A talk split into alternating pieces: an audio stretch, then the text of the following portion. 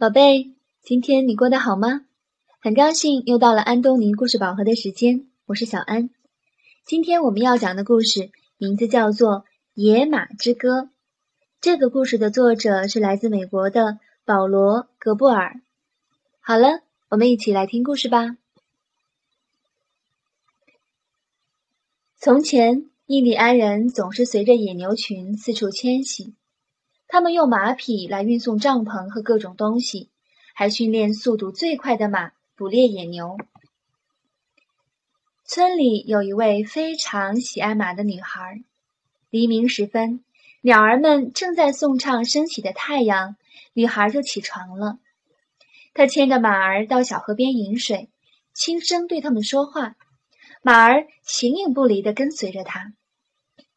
人们发现，女孩最理解马儿们。她知道它们最爱吃哪种草，也懂得帮马儿们找到躲避冬季暴风雪的地方。如果有马儿受伤，女孩还会照顾它们。女孩每天都帮母亲提水、捡柴火，然后赶紧跑到马群那里。她和马群一起在草地上散步，不过也不会离家太远。有一天，天气炎热。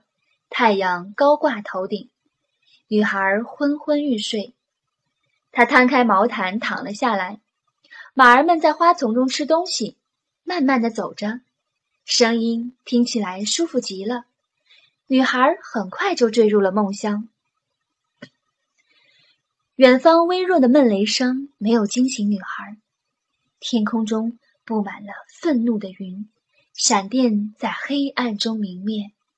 可是，清凉的风和雨的气息却让他睡得更沉了。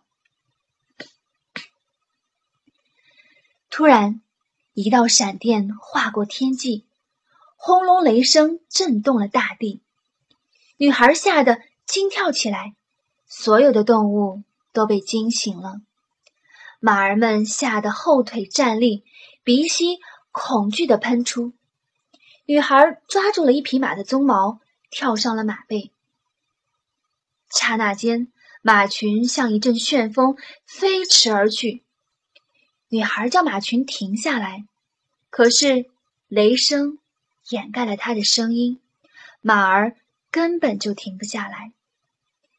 女孩只好抱住马儿的颈子，手指抓住马儿的鬃毛，他紧紧地抓住马儿，唯恐。不小心掉下马背，被疾驰而过的马群碾过。在雷声与闪电的追赶下，马儿们越跑越快。它们好像一股棕色的洪水，横扫丘陵，穿越原野。恐惧驱使他们不停的奔跑，把熟悉的草地远远的抛在了身后。最后。暴风雨消失在地平线的另一端，精疲力竭的马儿们慢下脚步，停下来休息。星星闪现，月光照耀，女孩看到了一个从来没有见过的小山坡。女孩知道，他们迷路了。第二天早晨，女孩被马嘶声吵醒。一匹美丽的、身上布满斑点的马儿，在她面前来回的跑。她一面轻快的小跑，一面甩动自己的鬃毛。这匹马既强壮又神气，比女孩想象的任何马匹都更英俊。他告诉女孩，他是在山丘上漫游的野马群的首领，欢迎女孩与他们共同生活。女孩很开心，所有的马儿也都抬起头来，发出愉快的马嘶声。他们很高兴能与野马群一起共度自由的日子。人们到处寻找女孩与消失的马群，可是都找不到。一年后，两名猎人骑马进入野马群居住的山丘。当猎人们登上一座丘陵，往最远的地方眺望的时候，他们看见有那匹美丽的种马领导的野马群，种马身边正是骑在马背上的女孩，她还带着一匹小马。猎人们呼唤女孩，女孩也对他们挥手致意。可是种马很快就把马群和女孩都带走了。猎人们疾驰回家。告诉大家他们看到的情景。村里的男人都跳上他们跑得最快的马，立刻出发去追女孩。这是一段漫长的追逐。种马保卫着女孩与小马，他围着女孩与小马打转，让骑士们根本没有办法靠近。骑士们试着用绳索套住种马，可是。他都避开了。种马毫不畏惧，他的双眼如寒星闪耀，不断的发出马嘶声，脚下的马蹄如闪电一般迅捷。骑士们敬佩种马的勇气。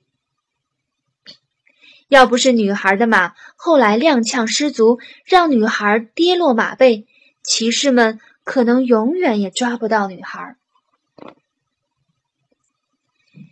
女孩见到父母很高兴，父母也觉得女孩能回家应该感到很开心。可是，他们很快就发现，女孩很悲伤，她想念小马与野马群。每天黄昏，当太阳下山后，人们会听见种马在山顶上哀伤的马嘶声，呼唤着女孩。回到他的身边。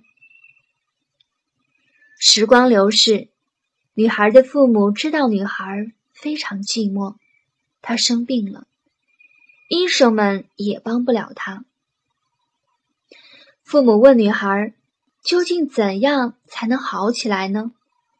女孩说：“我想和野马们一起奔驰，他们是我的亲人。你们如果……”肯让我回到他们的身边，我会非常开心的。女孩的父母很爱女孩，他们同意女孩回去跟野马一起生活。他们给了她一套美丽的衣服，还给了她村里最好的一匹马。种马带领他的野马群从山丘上下来了。人们为马儿准备了很好的衣饰，彩色的毛毯和装饰过的马鞍。他们在马儿的身上绘制图案，还在它们的鬃毛与尾巴上绑上老鹰的羽毛和缎带。为了报答父母，女孩把小马送给了他们的父母。每个人都非常的高兴。女孩再次骑上马，陪伴种马前行。他们幸福的生活在一起。不过，她并没有忘记她的族人。每一年，她都会回来。每一次，她都会送给父母一匹小马。有一年，女孩没有回来。